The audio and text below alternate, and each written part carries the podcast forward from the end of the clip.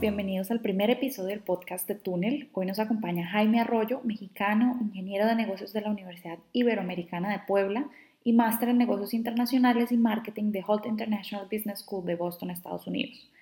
Jaime nos va a contar su historia y experiencias de cuando trabajaba en Dreaming en México y lo que aprendió en el camino. Él se desempeñó como gerente de desarrollo de franquicias y se enfrentó a varios retos en cuanto a comunicación durante el camino. Eh, no olviden que pueden leer la historia de Jaime si aún no lo han hecho en el enlace que les dejo asociado al podcast.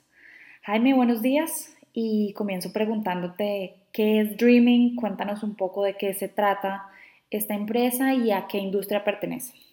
Pues mira, Dreaming era, bueno, no era, es una empresa de entretenimiento infantil. Lo que ellos hacen es jugar con los niños. Eh, entonces, digamos que es como un estacionamiento para niños, ¿no? Entonces, los papás van, dejan a, los, a los niños en, en nuestro espacio y en, en, lo que ellos pueden salir a, no sé, al cine, ir de compras, estar tranquilos, relajados, mientras ellos saben que sus hijos están en un lugar seguro, sano y divertido, ¿no? Que vas, estacionas a tu niño, sigues hacer tus compras, tus cosas y regresas por tu niño luego.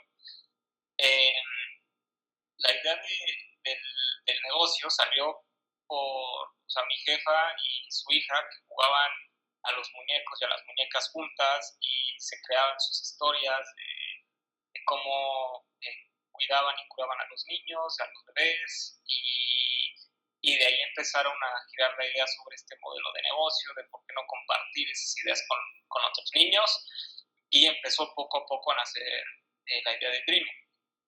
Dreaming opera únicamente en centros comerciales, eh, generalmente porque ahí es donde hay más flujo de gente y este, garantizamos que, que los padres tengan algo que hacer mientras dejan a los niños eh, a jugar con nosotros. Nosotros, el, el modelo es prácticamente diseñábamos todas las actividades de juego de acuerdo a un este, al, bueno, al diseño del local, hacíamos, mandábamos a hacer muebles y equipamiento para el juego adecuado, o sea, hacíamos eh, literalmente cuneros, eh, un barco pirata, un helicóptero, un avión, eh, todo eso lo mandábamos a hacer y esa era parte de mi trabajo. Yo era casi que como un, una especie de comodín en donde yo hacía el link con todos los proveedores que nos ayudaban con, el material de juego, con el, con, con el mobiliario, con el arquitecto hacíamos el diseño, eh, trabajaba con eh, la gente que nos hacía la ropa para, para, los empleados y también para que los niños jugaran. Em, teníamos, bueno, trabajaba muy de cerca con el equipo de marketing porque eh, nosotros incluíamos marcas en nuestras dinámicas de juego como socios estratégicos y, eh, y coordinaba mucho con ellos que todas las, las actividades fueran eh, alineadas a, lo que la marca o nuestro aliado estratégico quería en ese momento. Y a la vez trabajaba con el dueño de la franquicia eh, coordinábamos pagos, coordinábamos eh, la administración, eh, trabajaba con los gerentes de las franquicias una vez que ya estaba montada para supervisaba que todo estuviera bien, hacía visitas una vez al mes a cada franquicia y em, coordinaba igual con los centros comerciales que tuvieran permisos para hacer mantenimiento, para hacer este, bueno, la construcción del, local. Eh, coordinaba todas esas logísticas y el montaje de, cada local, ¿no? Entonces había, eh, no sé, dos semanas antes de la apertura, coordinábamos que mandábamos todos desde, desde la central a, a la ubicación del local y eh, montábamos todo el local, capacitábamos al personal y dejábamos todo listo para que eh, para entregarle las llaves al, al nuevo dueño y que ellos empezaron a funcionar. Más o menos cuántas franquicias habían. Cuando yo llegué estaba Puebla y Veracruz. Eh, Y es más, o sea, justo cuando yo llegué estaban viendo la apertura de Querétaro, eh, pero fue algo como que muy, muy simpático, bueno, no simpático, pero me tocó que llegué a la, empresa y me dijeron, bueno, vamos a montar Querétaro, empiezas mañana a trabajar en esto y yo llevaba menos de 24 horas, ya tenía juntas con arquitectos, ya tenía juntas con proveedores, ya tenía juntas con todo. Y este, así fue como lo empezamos a hacer. Cuando yo dejé la empresa, después de año y medio, habíamos abierto Querétaro, San Luis y Cancún. O sea, abrimos tres más. No sé si me está escapando alguna, pero creo que no. Y dejamos, eh, bueno, los planes encaminados para abrir la tienda de Ciudad de México. Y en el tiempo en el que abrieron Querétaro, Veracruz, Puebla, San Luis, Cancún y Ciudad de México, más o menos con cuántos proveedores te tocó tratar?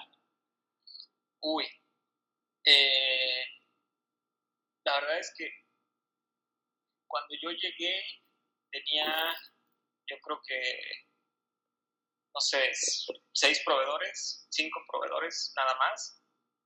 Eh, cuando yo me fui, estaba trabajando, yo creo, como entre 15 y 20 proveedores. Ok, ¿y qué tan frecuentes te tenías que comunicar con ellos?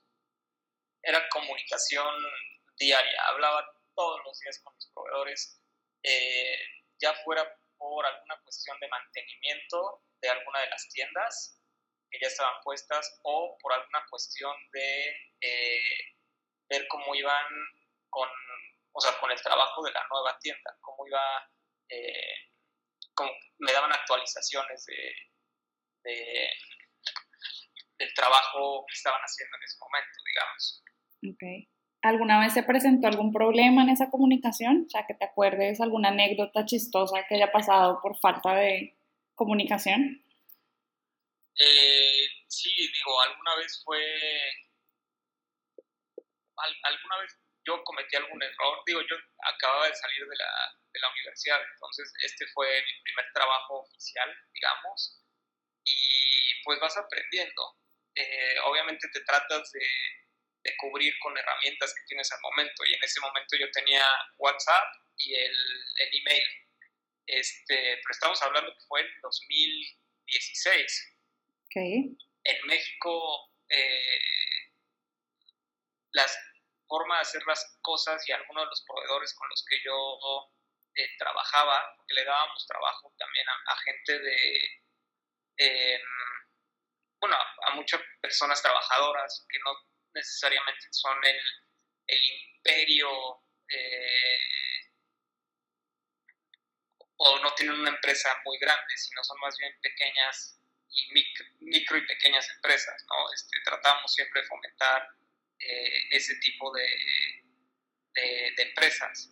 Y eh, pues algunas veces la comunicación por correo electrónico o por WhatsApp no era la más fluida, ¿no? no no, había veces que tardaban en contestarme 24 horas, un correo muy sencillo, o era muy complicado encontrarlos eh, por llamada. Eh, me acuerdo que teníamos una, una proveedora eh, que simplemente pues, el WhatsApp no, no, le, no le gustaba usar.